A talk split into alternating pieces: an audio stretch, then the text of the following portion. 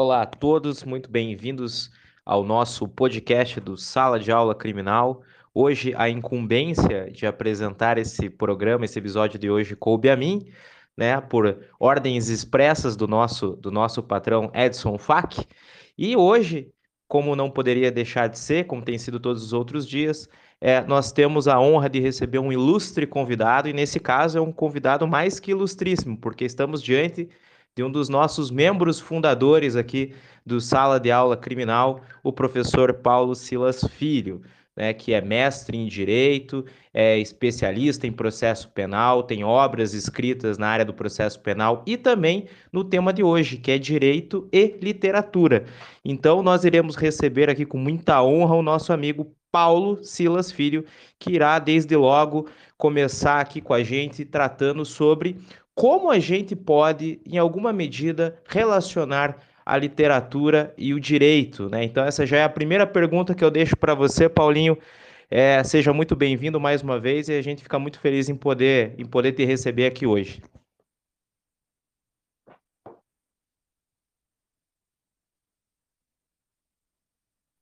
Aí, muito boa tarde. Agora sim, né? Aqui, ó, tem que segurar, né, para sair o áudio. Tudo em ordem agora. Muito boa tarde, Douglas, meu querido amigo Douglas, né, por essa recepção tremendamente calorosa. O querido, né, o nosso responsável aqui, né, Edson Fac, e a todos e todas, né, que nos acompanhando estão. É né, uma alegria, uma sensação tremenda é, fazer parte disso, né? E disso eu falo esse projeto grande que é o Sala de Aula Criminal, né? Que há alguns anos né, a gente uh, vem conduzindo a contento aí, tenho alegria, o prazer de poder participar. E né, com essa alegria hoje redobrada da possibilidade de servir como convidado aqui no podcast do Sala de Aula Criminal, mais um dos projetos do Sala, né, encabeçado aí pelo FAC, e pelo nosso sempre chefe, querido, amigo, amado Pontaroli. Então, muito boa tarde a todos e todas. E a temática de hoje proposta é uma temática da qual uh, muito gosto, né? A temática da qual muito gosto, e não só o gosto, né? Pelo gosto, pelo prazer da coisa, o prazer que a leitura proporciona, mas também que é pelo fato de que a gente tem uma abordagem uh, teórica, uma abordagem acadêmica que fundaciona essa relação direito e literatura, que é um pouco do que a gente uh, vai falar aqui hoje. Hum, então, o, o, o, respondendo ou com, é, com uma proposta inicial de resposta da questão uh, trazida pelo meu querido amigo Douglas aqui de início, né, de que maneira se pode trabalhar, o que é a relação direito e literatura, eu acho que eu inicio dizendo o seguinte: não só de livros técnicos vive e sobrevive o bom jurista, é, já considerando que a maior parte do, do, do, do público do sala de aula criminal são de acadêmicos, são de profissionais do direito, juristas como um todo, assim vou dizer, em formação, já formados, enfim, profissionais da área, uh, vale para todos. Não só de livros técnicos vive e sobrevive o bom jurista. A nossa formação né, no direito, ela é, claro, né, da, da, ela é dogmática, o direito por si ele é imperativo, ele é categórico, ele é cumpra-se, né? cumpra-se, senão sanção. Né? É, qualquer área que o seja, aqui mais especificamente na nossa temática, que nos une, que é o direito penal, o processo penal, né? a gente vê isso principalmente quando a gente vê os, os preceitos secundários do tipo penal, né? a sanção em caso de descumprimento uh, da conduta proibida pelo Estado. E a nossa formação acadêmica acaba sendo assim. Então a gente aprende a regra, a gente aprende a lei, a gente aprende a norma.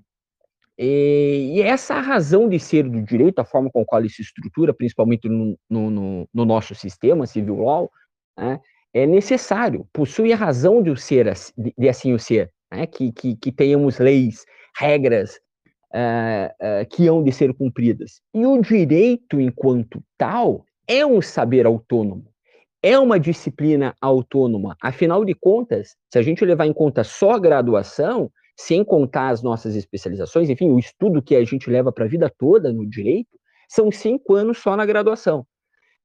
pelo menos quem, quem consegue se formar nos cinco anos, né? Fora as, a, a, eventualmente quem pega uma DP aí, uma repetência, alguma coisa, mas enfim, pelo menos cinco anos para formar o jurista, é o bacharel é, em direito. Então, é claro que há de se ter um respeito a essa autonomia do saber, do qual o professor Lênio Streck sempre muito bem lembra, enfatiza. Né? Ah, o direito tem o seu grau de autonomia e deve observância enquanto tal. Mas, ao mesmo tempo, né, o direito ele uh, não dá conta do todo. E do todo eu quero dizer assim, da, da realidade social sobre a qual ele se debruça, buscando dirimir conflitos, buscando solucionar problemas, buscando estabelecer diretrizes gerais de conduta. Falta algo, precisa de mais algo. Esse mais algo que possibilita que nós analisemos criticamente o direito. Então, todas as, a, a, as nossas abordagens, e aqui com relação, né, mais especificamente no âmbito do sala de aula criminal, né, se a gente for levar em conta, inclusive, as, a, os episódios anteriores né, aqui do, do podcast do Sala, né, com a Paula, com o Jefferson, quem já participou aqui na qualidade de entrevistado, Douglas, Fak, né, se, uh, também conduzindo o Calil, querido, uh, a gente percebe que né, é uma característica dos convidados, do, do, dos falantes aqui, uma abordagem crítica para com relação ao direito, uma abordagem crítica, um viés crítico do direito, e essa abordagem crítica se faz sempre a partir de uma área outra. É difícil, se não impossível, pensar criticamente o direito a partir da própria estrutura do direito, a partir da dogmática jurídica, a partir do direito propriamente posto. A gente pensa o direito de maneira crítica, e aqui no nosso caso o direito penal, com relação às mazelas sociais, a mentira que a gente conta, ensina e aprende, né, do princípio da igualdade, que talvez o direito penal seja onde ele mais né, seja escrachado, evidenciado uh, como uma mentira criada. A problemática das prisões, a problemática de, de, de todas aquelas questões que nós muito bem conhecemos no âmbito do direito penal, nós as conhecemos e nós apontamos a crítica a partir de outras áreas do saber. A gente só consegue pensar o direito de forma crítica pela sociologia, a gente só consegue pensar o direito de forma crítica pela filosofia. A gente consegue pensar o direito de forma crítica pela psicanálise, pela psicologia. E por que não? E aqui entra a figura, a função, uma das, da literatura. A literatura, nesse âmbito, né, essa relação proposta, uma das, né, não propriamente uma função, mas uma das suas razões, uma das questões que justifica uma abordagem nessa proposta, é que a literatura entra como algo que potencializa esse viés crítico do jurista, de nós acadêmicos, de nós advogados, de nós profissionais em qualquer área que seja do direito. A literatura potencializa, permite, faz com que olhemos com outros olhos situações jurídicas tantas que muitas vezes, né, pela, pela regra posta, não nos permite ver. Então, num primeiro momento, o que, que eu digo? O direi a, a literatura né, lida com o direito, né, lida em conjunto, né, nessa relação interdisciplinar, funciona como forma de potencializar, de abrir os olhos, de dar um respiro, um fôlego maior para o direito. A literatura é necessária. A gente precisa, portanto, retomando o início da, da, da, da fala, uh, nós precisamos do, por óbvio, dos livros técnicos, repito, direito ao saber autônomo, a gente precisa ler doutrina e muito, e retomo novamente a citação do professor Lênin Streck, que muito bem, há anos evidencia isso, as mazelas do ensino jurídico, as mazelas da formação jurídica, é necessário ler e muito livro técnico, doutrina, mas também precisamos, não só disso, precisamos da literatura. Nós precisamos dos clássicos, nós precisamos dos contemporâneos, nós precisamos dos escritores, das escritoras que formacionam o nosso eu humano. Grande, Paulo. Eu vou partir, inclusive, um, um outro questionamento a partir desse finalzinho da sua fala, porque veja só, né, um ponto interessante que você nos apresenta é justamente esse caráter do direito enquanto ciência autônoma, mas uma ciência aplicada a algo, né? Uma ciência aplicada, um conhecimento aplicado a problemas concretos que afetam o ser humano. E aí eu te pergunto, é, dentro dessa, dessa lógica que você mesmo apresentou, se talvez o nosso recurso, muitas vezes, à literatura, é, não seja também pelo fato da literatura, muitas vezes, adiantar as preocupações que o direito ainda terá. Por exemplo, é a literatura, muitas vezes, a arte, de uma maneira geral, que apresenta as primeiras, os primeiros questionamentos sobre a nossa realidade, e o direito, após é, outras áreas ainda por cima, né? a arte, a filosofia, e ao final apenas o direito é, chega por último para tratar desses problemas antes tratados pela arte? Seria algo mais ou menos assim? Douglas, muito pertinente tua, tua colocação, a qual eu endosso. Eu concordo. Né? O, o, o direito como né, espécie de último na fila, considerando que, de fato, a literatura, as artes, como você bem coloca em geral, aqui gente, o nosso recorte é a literatura, mas isso vale né, para música, é possível uma relação direito e música, direito e cinema, né, é, direito e artes como um todo, que é um grande movimento que a gente tem aí, cada vez crescendo mais. É, e sim, né, a literatura como um todo nos adianta muitas questões, né, não que vai adiantar as respostas, mas pelo menos os questionamentos, as indagações, as saídas possíveis o, o, o, a compreensão, e essa compreensão se dá através de questionamento, né, uma compreensão que se dá através de mais dúvidas, é, que a literatura nos adianta.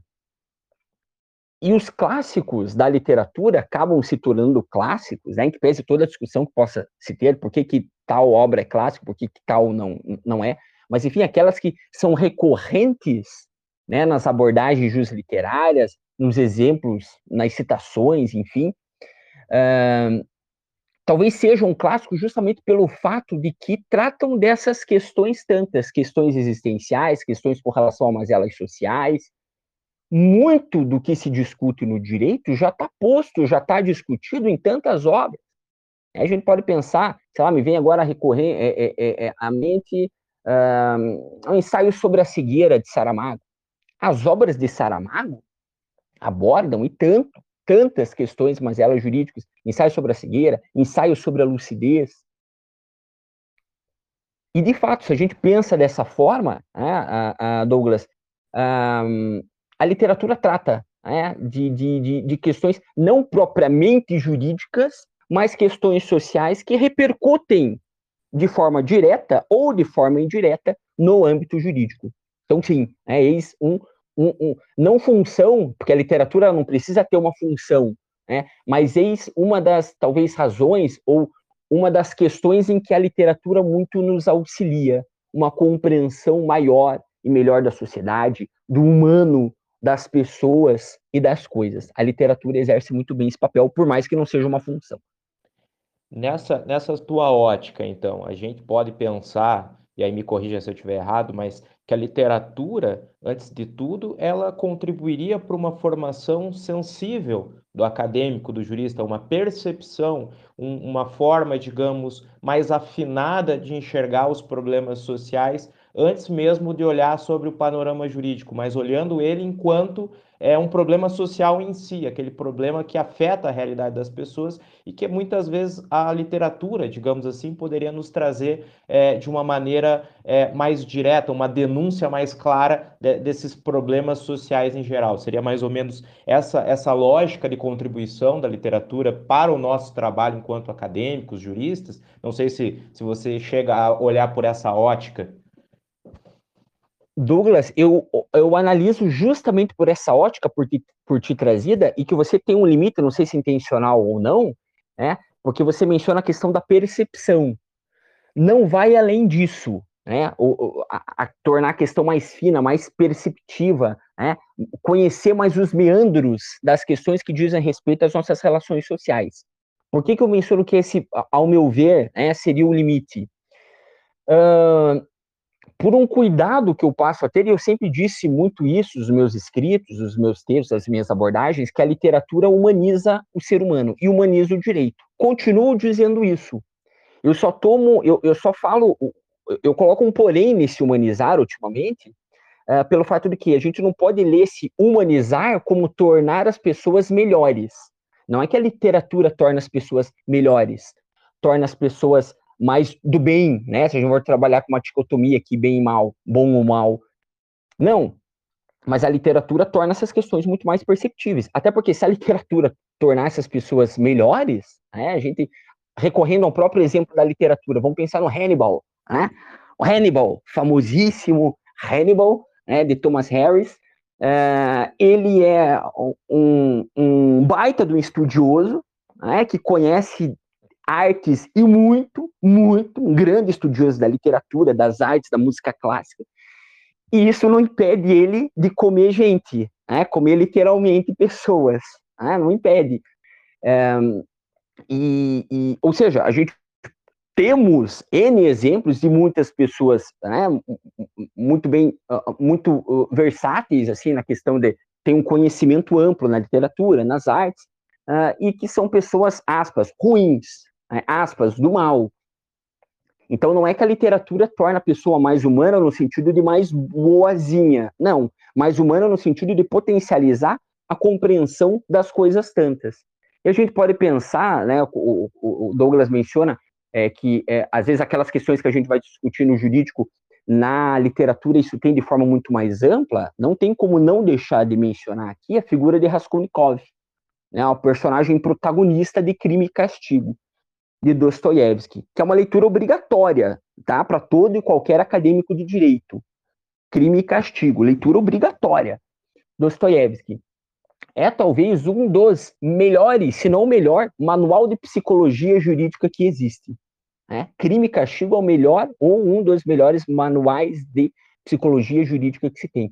Porque toda essa questão que diz respeito ao crime, à motivação, o que se passa na mente, né, é um calhamaço, o crime e castigo, que vale a pena cada linha lida, cada página lida, que trata justamente né, da questão mais propriamente nossa aqui do direito penal, de, um, de, um, de, uma discussão com relação ao crime, razões, motivos, o que se passa.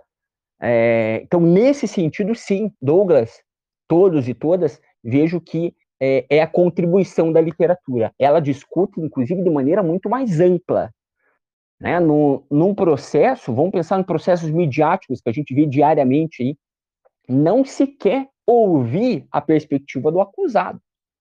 Ainda mais se se estiver tratando num crime grave, num crime que choca. Aí ele fica personificado, né? Tem, tem, tem-se o, o, o, a questão de, de, de, estabelecer a figura do acusado ou da acusada pelo crime cometido. Ponto. Na literatura, há essa permissão. Na literatura, o leitor, quando tem contato, né, retomando aqui novamente o Raskolnikov, por mais que logo no início da obra ele pratique uh, uh, dois assassinatos, ele mate duas pessoas, a gente ouve o Raskolnikov durante as centenas de páginas que compõem Crime e Castigo. Então essa permissão de ouvir o outro na literatura ela está presente. Ouve-se ouve-se, coisa que falta e muito no direito, ouvir, dar voz ao outro.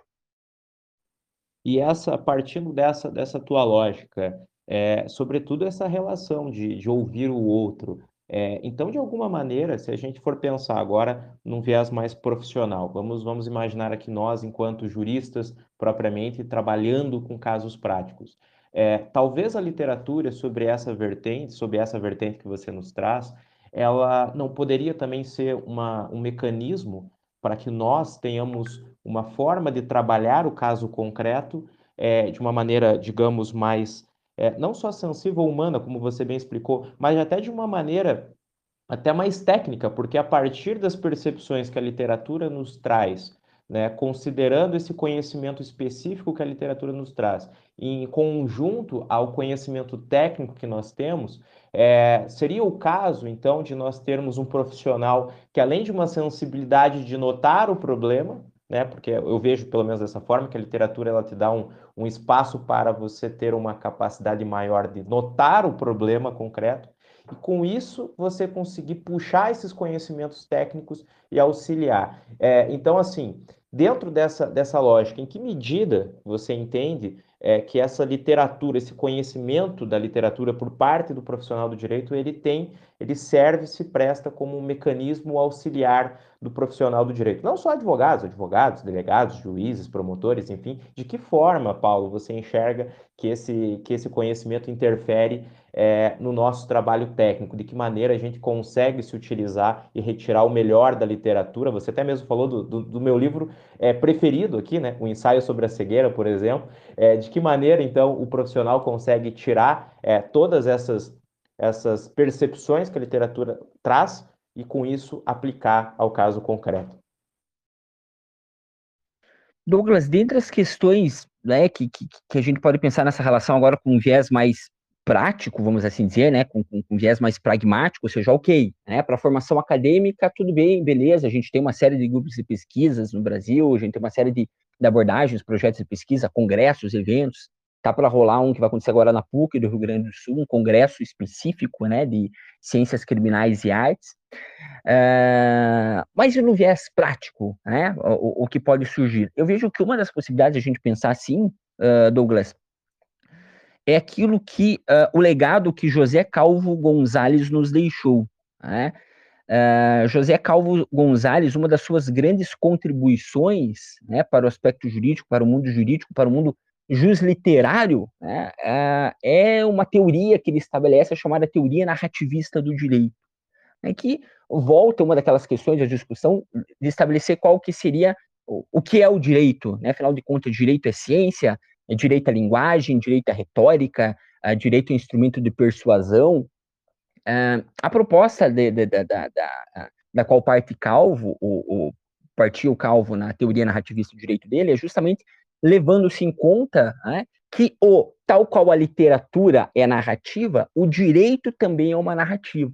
Então, pensando talvez nesse viés prático, a forma com a qual as coisas são narradas, nós, enquanto uh, advogados, promotores, juízes, delegados, uh, aprenderíamos, por assim dizer, com a literatura, a forma com a qual as coisas são contadas, né, para a gente reproduzir isso da melhor forma no nosso agir profissional. É, vamos pensar né, de, de, maneira objetiva, numa petição, uma petição inicial, né, uma petição inicial uh, ou uma resposta à acusação, trazendo para a nossa área, para o direito penal, uma resposta à acusação, um recurso de apelação, uma petição inicial lá, num caso de juizado que seja, né? um rolo de juizado especial por conta de, de, de, de CDC, Código de Defesa do Consumidor. tem uma forma de, de se narrar, tem uma forma que cativa mais, que conquista mais. Já é difícil, a gente sabe né, que as nossas petições sejam lidas. Nossas, aqui agora colocando eu no meu lugar de fala enquanto advogado. A gente sabe a dificuldade. Né? ou seja, queremos uh, uh, ser lidos, mas a gente sabe a dificuldade que, de fato, o nosso argumento, às vezes muito bem construído, elaborado, que ele vai ser, de fato, chamar atenção. Não adianta entulhar uma petição, uma porrada lá de, de, de, de, de citação jurisprudencial, que muitas vezes nem quem colocou a citação leu. A gente vê, às vezes, alguns colegas, né, vai falar, porra, fiz uma petição aqui de 40 páginas. Pô, parabéns pelo esforço. Né? mas isso vai ter o, o, o, efeito esperado. Não só o efeito esperado, isso tem relevância de fato. As 40 páginas, né, do qual alguns se gabam, são necessárias, dizem o caso, ou o caso está dito ali em duas páginas, o resto é um entulho de, de, de, de citação jurisprudencial, que, repito, muitas vezes quem utiliza nem leu. Joga um campo, né, no, no, no argumento de pesquisa lá, no Google, às vezes usa o Google, cai no Jus Brasil, pega um, um, um, um que é, uma emenda, né, e joga como argumento de autoridade. A gente sabe que, claro, tem a questão do convencimento que isso é utilizado muitas vezes não, não para se de fato discutir o caso, mas como argumento de autoridade. Mas, enfim, a questão que possa com relação à narrativa, na escrita de uma petição, é que é mais agradável quando algo está bem escrito, é mais agradável a leitura de quando algo está bem escrito. É preciso cativar de algum modo, é preciso chamar atenção. É preciso, é necessário. É por isso que, pensando no viés da fala, né, as sustentações orais são importantíssimas no tribunal. É por isso que a fala faz toda a diferença no nome do tribunal do júri. Mas a gente sabe que a fala, né, a parte da oratória, ela é reduzida no campo do processo. Reduzida por quê? Porque são poucas as oportunidades da fala, do uso da fala. As alegações finais, se a gente for pensar no processo penal, que pelo código é, é, é regra, né, a alegação final ser oral, na prática ela vira exceção. Né, Converte para memoriais, por quê? Porque tem uma porrada, a pauta está cheia de audiência para ser feita. Então, considerando que a fala é reduzida nesse sentido, né, o, o, aspecto da oratória, muito é resolvido, dito, discutido a partir da escrita.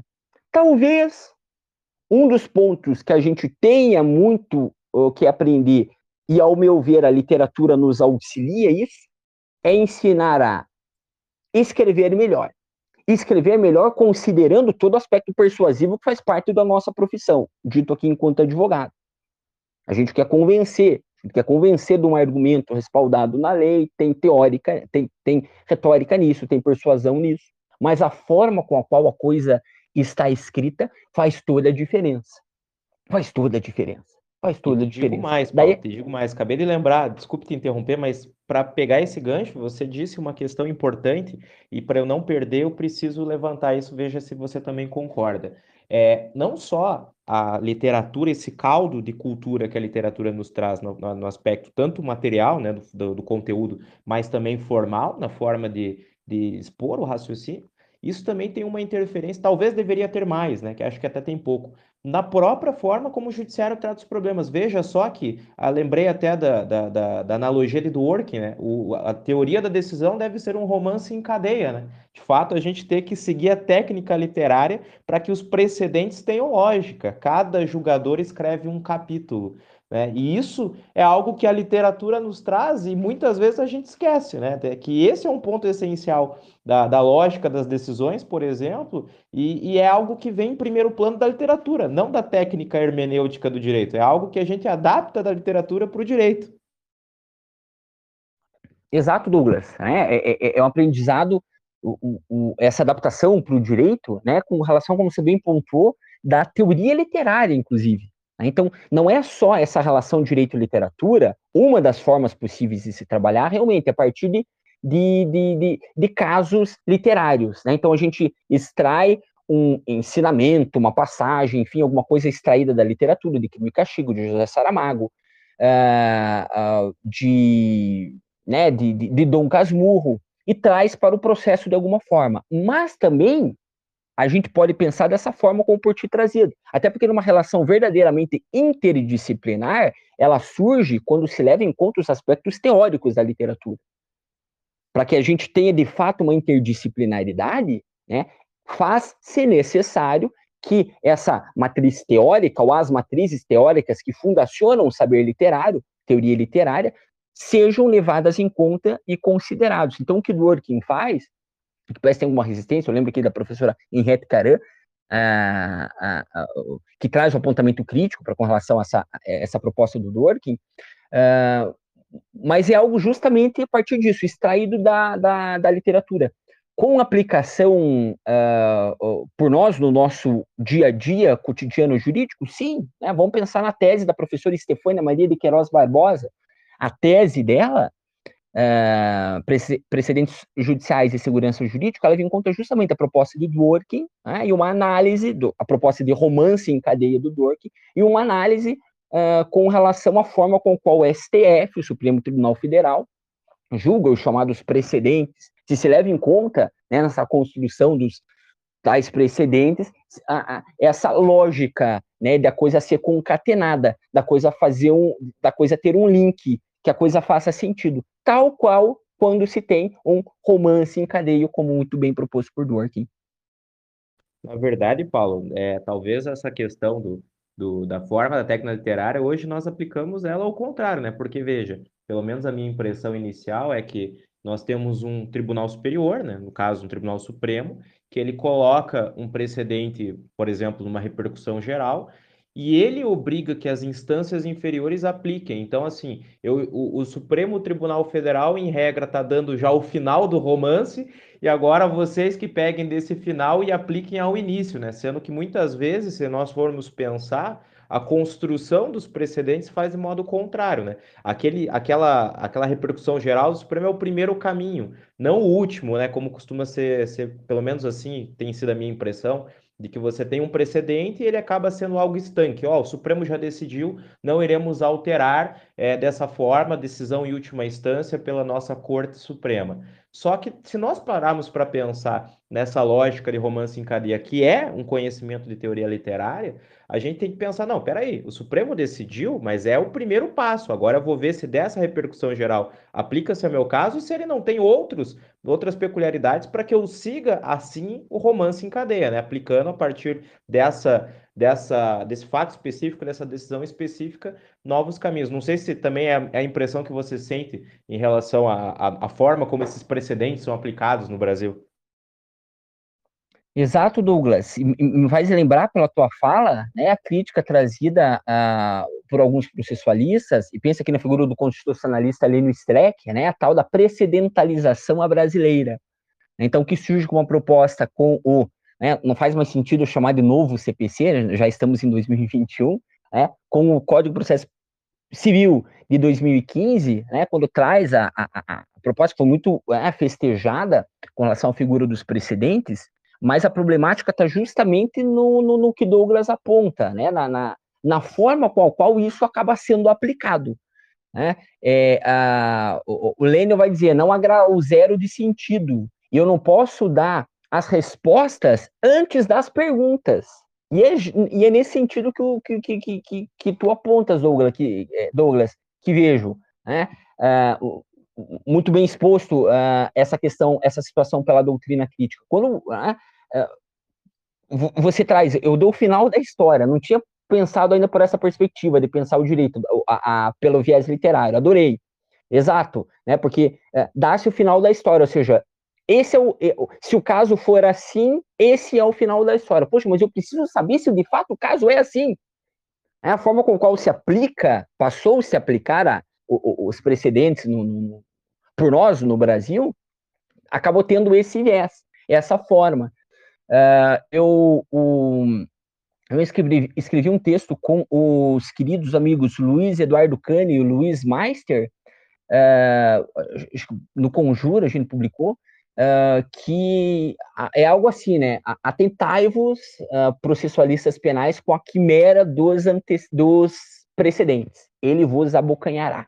Ou seja, algo né, construído no, no, âmbito do processo civil, mas que isso vai tendo cada vez mais né, uh, vazão, mais presença nós do processo penal, do direito penal. E a gente vê isso né, através de como o Douglas bem menciona, uh, nas decisões em que eu estabeleço uma regra antes de se discutir o caso. Eu não quero discutir o caso.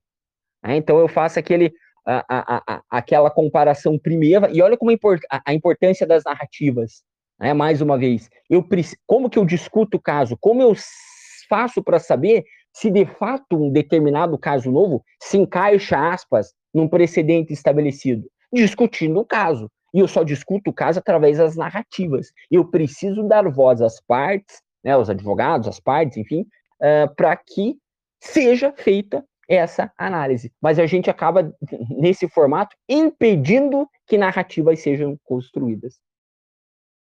Pois é, essa é a impressão que eu tenho. Por isso que muitas vezes, é, veja só, né, como as coisas são bem, bem sutis, né? Essa relação do direito com a literatura, ela é presente, pelo menos de modo efetivo, claro e, e diário na nossa prática.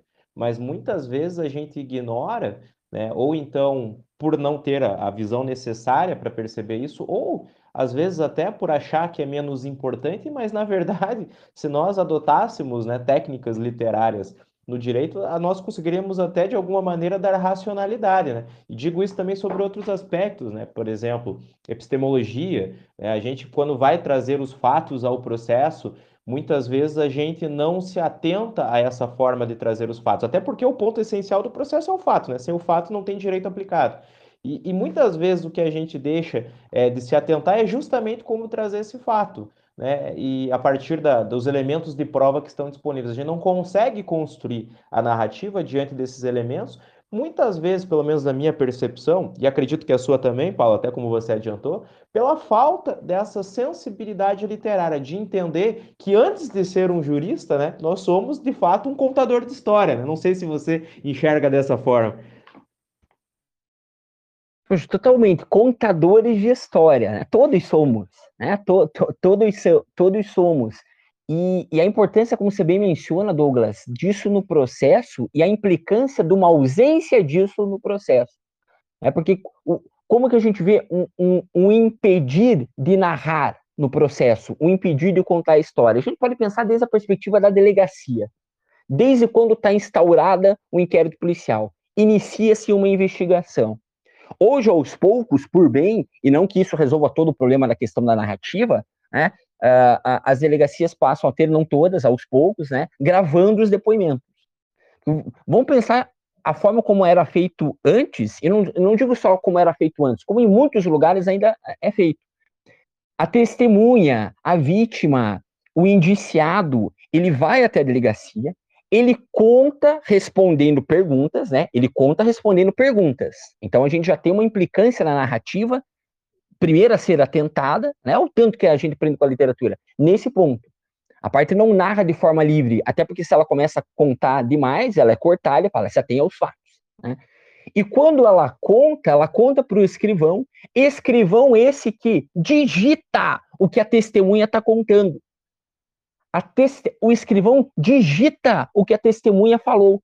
Eu não tenho um, um, um, uma reprodução fiel do que ali está sendo dito. Não se tem, então o primeiro problema já começa aí. É seletivo, é um corte, é um recorte, é um resumo. E mesmo se a gente for pensar, tá, mas agora as delegacias estão gravando os depoimentos, né, no fórum, então é, é, é, é, gravado. Ótimo, isso resolve muitos problemas, pelo menos supera muitas mazelas. Mas ainda assim, uh, uh, daí a importância de se pensar na epistemologia da prova, como Douglas pensou, como Douglas muito bem disse, muito bem trouxe, uh, porque eu tenho que ter a oportunidade disso ser produzido no processo. E aí tem toda a questão regrativa por parte do processo o quando, o de que forma uma, uma prova é produzida junto ao processo. Isso é tão uh, uh, problemático que nós estamos ainda em 2021 e há quem acredite que o processo produz a tal da chamada verdade real. Isso continua sendo ensinado nas faculdades, isso continua sendo escrito nos manuais de direito, isso continua aparecendo em sentenças, em petições que o processo busca e estabelece a chamada verdade real, desconsiderando toda a epistemologia da prova, desconsiderando toda a forma com qual o processo é construído. Balela, pela narrativa, pela, pelo aspecto literário, a gente compreende, ou, né, ou por um estudo profundo, sério do processo, a gente compreende que isso é balela. Mas isso é pouco, pouco o quê? Poucos são quem sabem que a coisa não é assim. Porque, repito, a coisa continua sendo assinada, ensinada e continua sendo aplicada como se isso verdade fosse. Na verdade, Paulo, então nós temos aqui, né, é, puxando esse lado, o processo, na verdade, é uma narrativa feita por, por pessoas que não são os espectadores dos fatos, né? Esse é um ponto importante. Então, a construção dessa narrativa muitas vezes é feita por parte daquele, muitas vezes não, sempre é feita por parte daquele que não sabe absolutamente nada do fato, ele apenas retira impressões e precisa transcrever. Seria algo como o ben... seria algo como o Bentinho tentando descrever se a Capitu traiu ou não, né? Ele não viu nada disso, mas são impressões dele, né? Mas Paulo, antes de te passar a palavra, eu acho que temos perguntas aqui, acho que alguém quer falar, não sei se é o Caio Caio, você queria fazer uma pergunta para o nosso ilustre convidado? Fique à vontade. Fala Douglas, muito boa tarde para você, para os colegas que estão aqui hoje na plataforma. Eu sempre estou numa, num, num, polo passivo aqui, mas hoje não, não me contive, o tema é bastante estimulante, bastante instigante, eu gosto muito. Faz tempo que a gente acompanha o professor Paulo Silas Filhos aí, uh, nessa militância dele dentro desse setor literatura barra é, direito, eu não tinha visto ele explorar o assunto ainda e, e enfim, estou muito contente por isso. É, de fato, era só fazer uma pequena intervenção e, e, enfim, complementando, eu gostei muito de tudo que ele disse com relação à própria sensibilidade, né, de sensibilizar não enquanto uma reforma uh, moral e ética é, comportamental de fato do outro, mas essa questão me chamou muita atenção, de, de, sensibilizar, acho que é o que o professor fala, né, professor, e daí o professor me corrija se eu estiver errado, é no sentido de participar da existência do outro, participar do estatuto ontológico dele, como aconteceu ali no, no, no caso do Raskolnikov, acho que o professor citou, né, a experiência psicológica dele de matar o Zurária, matar a outra, enfim, é, eu acho que essa experiência, ela é significativa é, é, e transpassa a barreira do direito, né? A nossa vida é, é muito finita e nós não conseguimos é, explorar de fato todas as possibilidades que, que ela nos oferece. E quando você vai, por exemplo, para um tribunal do júri, onde se tem ali uma certa flexibilidade, inclusive das categorias jurídicas, nós precisamos pensar que ler um livro de literatura nos insere no drama da existência do próximo.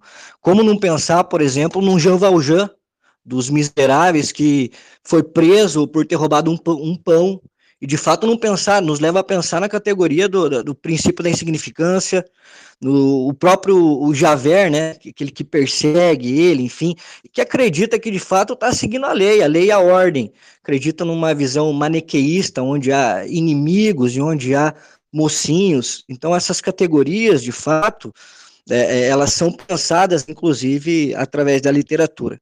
E o professor falando uh, dessa questão de sensibilizar, de você poder adentrar ao espaço existencial do outro pela experiência dele, acho que não se pode se fazer isso sem um bom livro de literatura.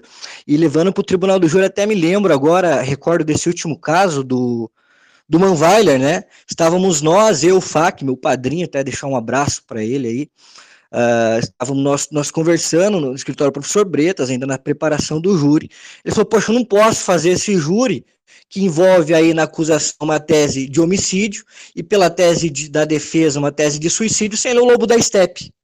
Você vai se inserir naquele drama, inclusive até para você conseguir expressar, né? Se, se, de fato nos tribunais de justiça você precisa ali, ou, ou até mesmo dentro do processo, você, você faz um, um, as suas sustentações, as suas narrativas todas escritas, quanto mais no tribunal do júri, onde é falado, é, é, as sustentações são todas orais, e a, a, você está lidando com jurados, enfim, você tem que trazer ele para dentro daquela atmosfera, para dentro daquele drama, e acho que a literatura ela, ela nos dá uma boa base para isso, né?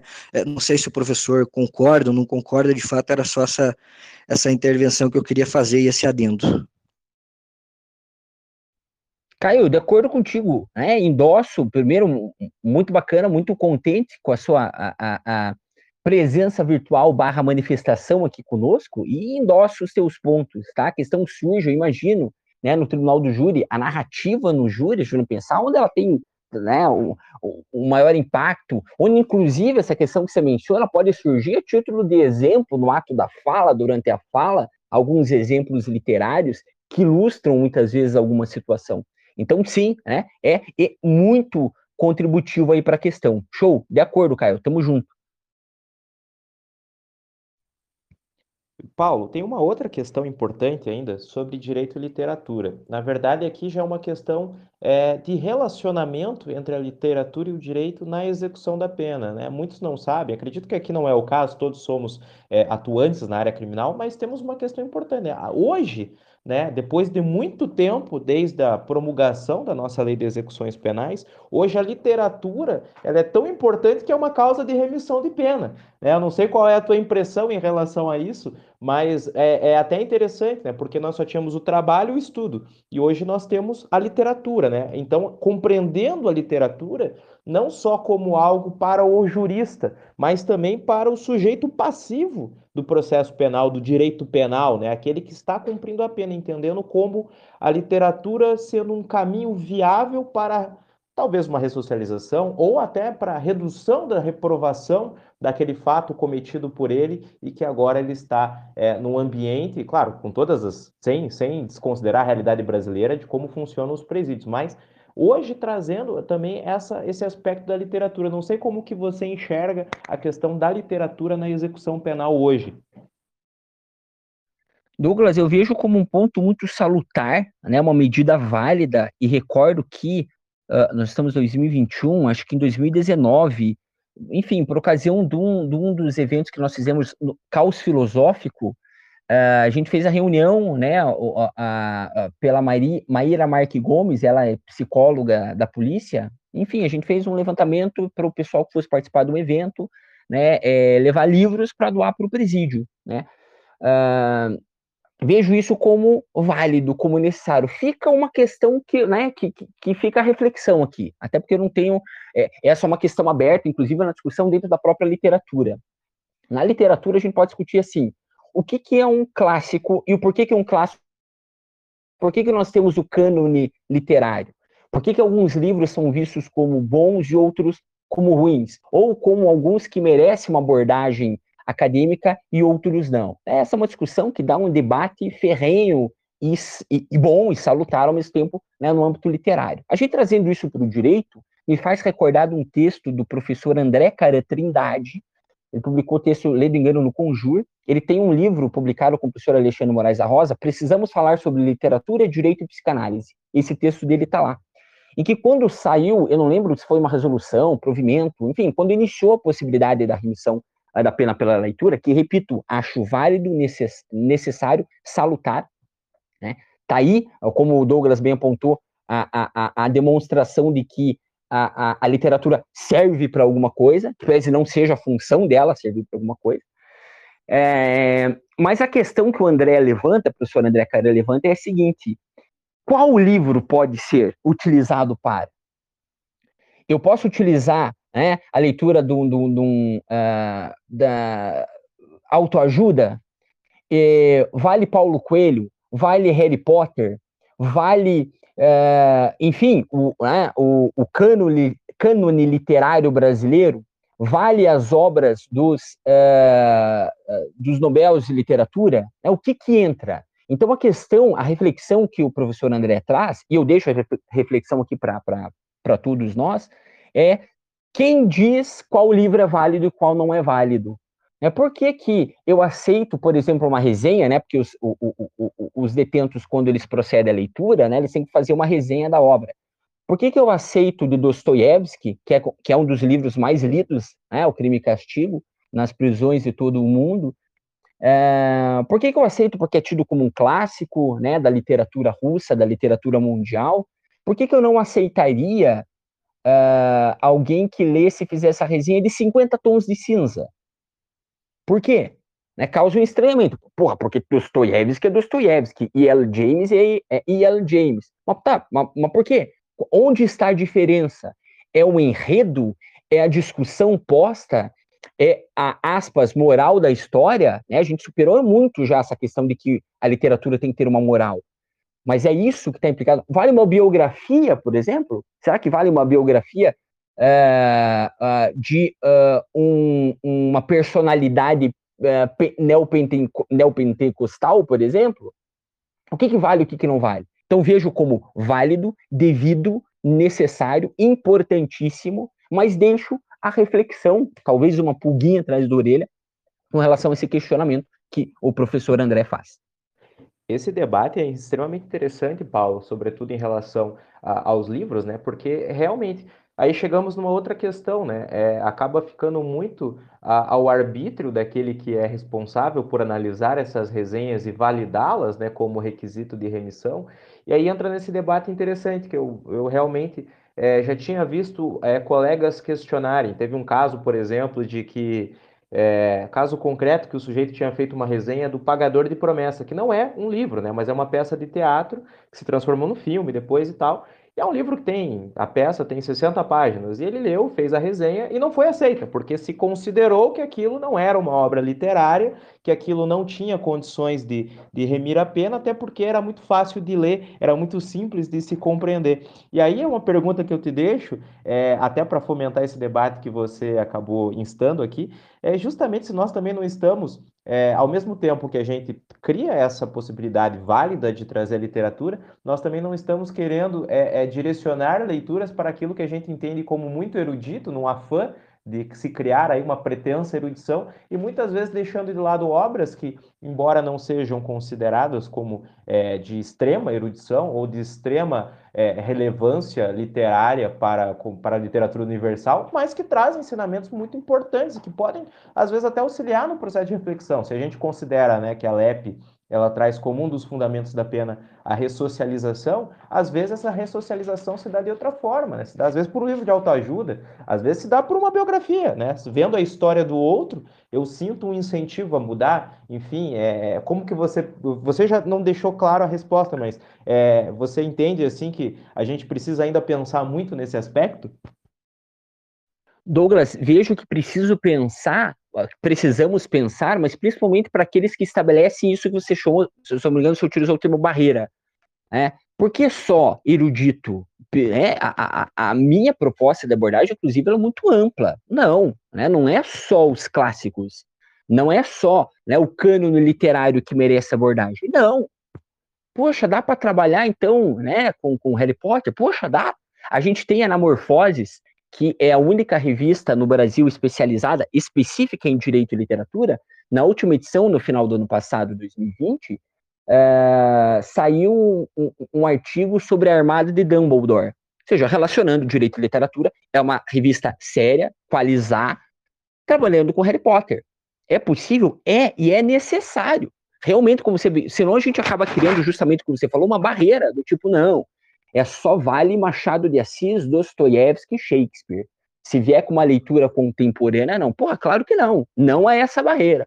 Eu, particularmente, trabalho né, com, com, com contemporâneos. Eu gosto muito de Stephen King. Poxa, o que eu já relacionei em artigos, em livros, trabalhando com Stephen King, que é o cara lá, o mestre do terror.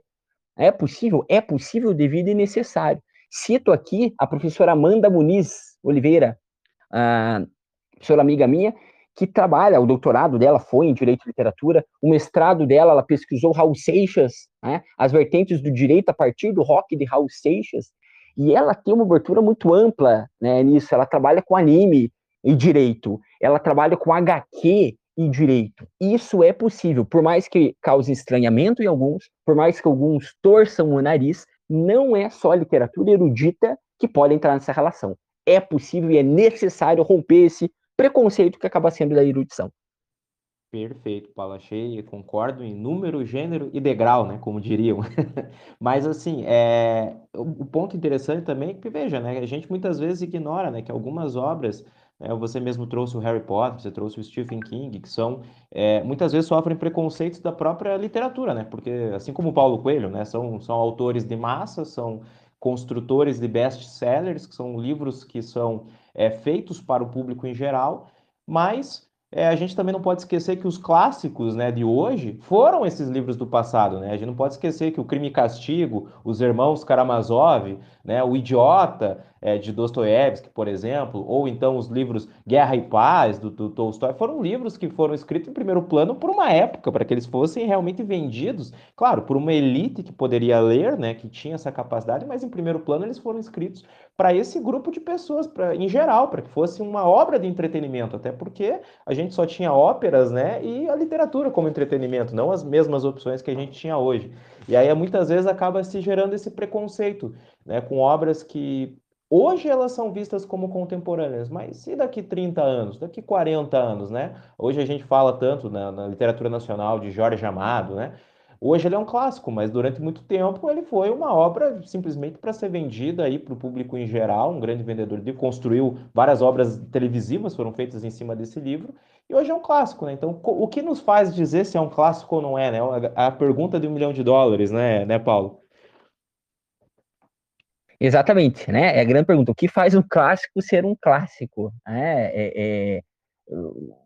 Enfim, uh, há, há, que se ter essa abertura, né? Como Douglas bem disse, né? Os hoje clássicos nem sempre o foram, né? E quem estabelece? A pergunta sempre é quem, quem decide o que é o que não é? Quem decide e por que decide? E quem o colocou no patamar de, de responsável pela decisão? Né? Então, não, superemos. Eu adoro ler os clássicos, leio muitos clássicos, a literatura tira como erudita, tal qual adoro a literatura contemporânea, brasileira, de fora, russa, estadunidense. Né? O que é necessário é que nós leiamos, né? tem que ler, tem que ler, assistir filme, consumir a cultura, né? é, música, cinema, livros, isso é necessário. Isso nos forma, antes de juristas, como seres humanos. Perfeito, Paulo. É, nós estamos quase chegando ao fim, já são meio-dia e 58. É uma pena, porque eu estou adorando o nosso papo. Por mim, a gente fazia até umas quatro horas aqui, a gente começaria a falar de cada uma das obras. Mas, dado o adiantado da hora, Paulo, é, Douglas. pedir. Oi. Douglas, meu amigo, cheguei um pouco atrasado hoje. Opa, diga, meu patrão.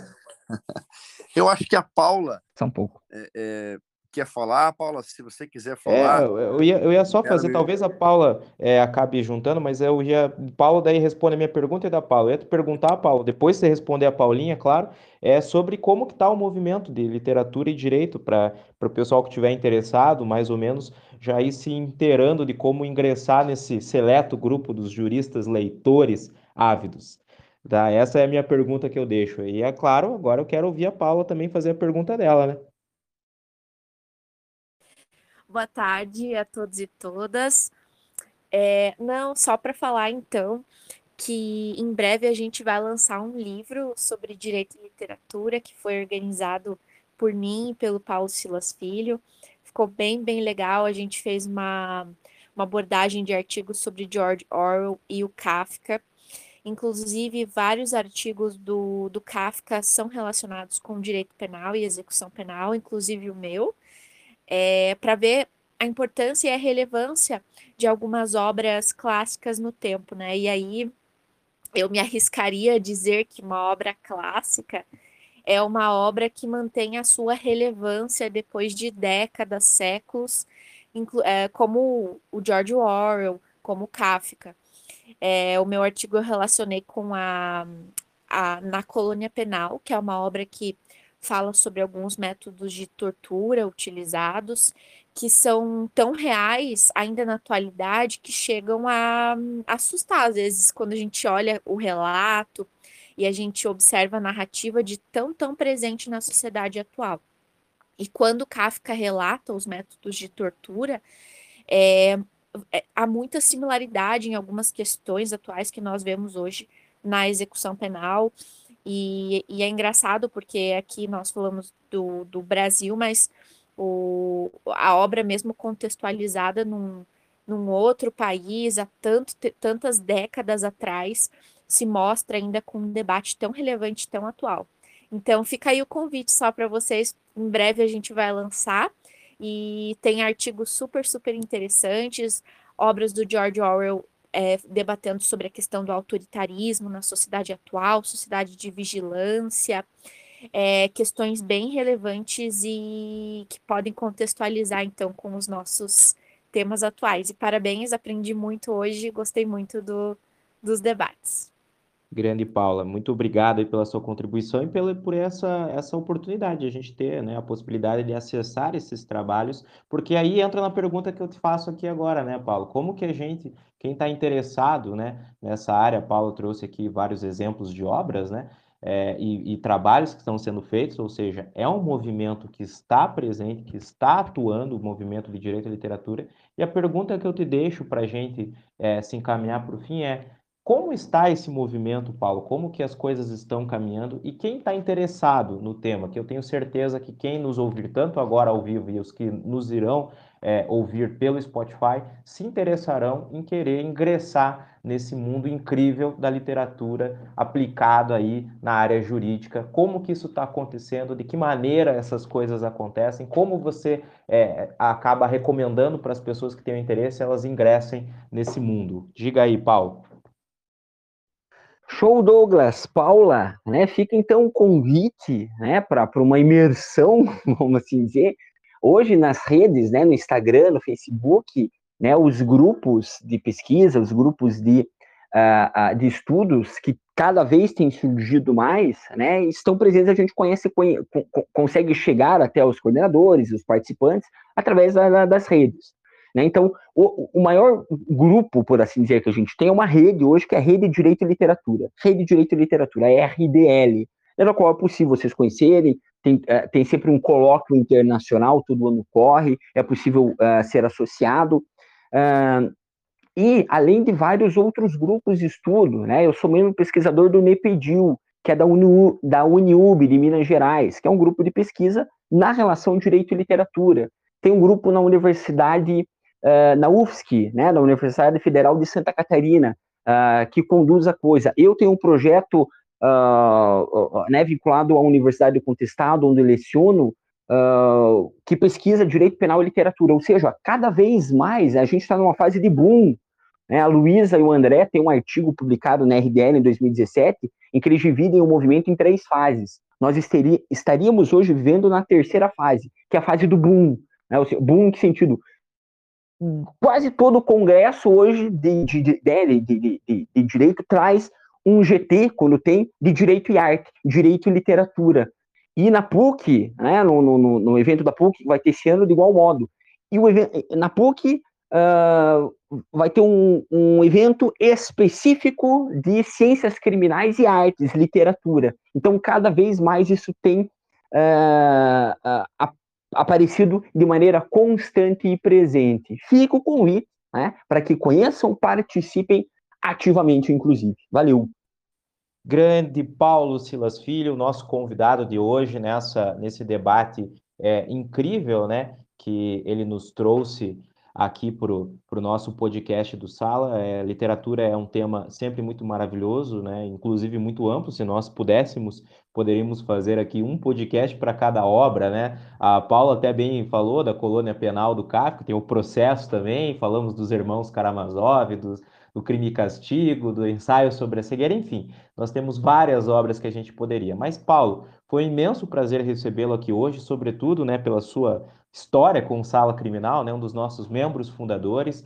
É uma pessoa incrível. Quem conhece o Paulo sabe muito bem de toda a, a, intelectualidade que ele traz, que chega até nos dar raiva, né? Porque é difícil alcançar o nível de conhecimento que ele tem, mas o importante é que ele gosta de dividir com a gente também e não guarda só para ele. Então, gente, é, infelizmente tudo que é bom acaba chegando ao final e nós chegamos ao fim do nosso podcast. Fica desde logo o convite a todos os presentes para que na próxima sexta-feira nos acompanhem aqui pelo Telegram ao vivo ou posteriormente no Spotify. Toda sexta-feira temos aí um convidado muito interessante com coisas é, que são de extrema relevância para o mundo jurídico e a gente fica hoje por aqui. Muito obrigado, Paulo. Muito obrigado a todos que participaram e aguardo todos vocês na próxima sexta-feira, aí já sob a batuta dos nossos patrões. Foi um prazer também, desde logo, poder conduzir esse debate. Gente, um ótimo dia a todos, um ótimo almoço, que já é hora, e um abraço a todos vocês. Muito obrigado.